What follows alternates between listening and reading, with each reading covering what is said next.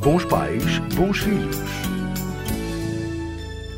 Cada família constrói o seu percurso e desenvolve-se de uma forma única e irrepetível.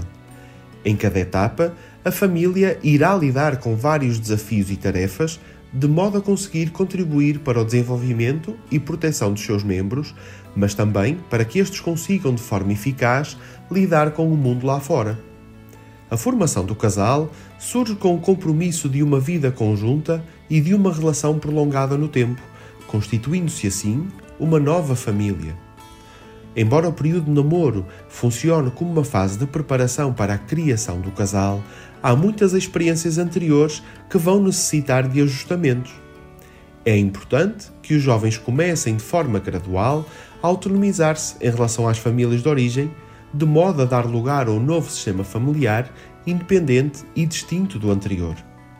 Para que os novos casais se sintam mais preparados para esta nova fase, é importante definir os limites dos espaços individuais de cada um, mas ao mesmo tempo criar um espaço conjunto de partilha e de cuidado.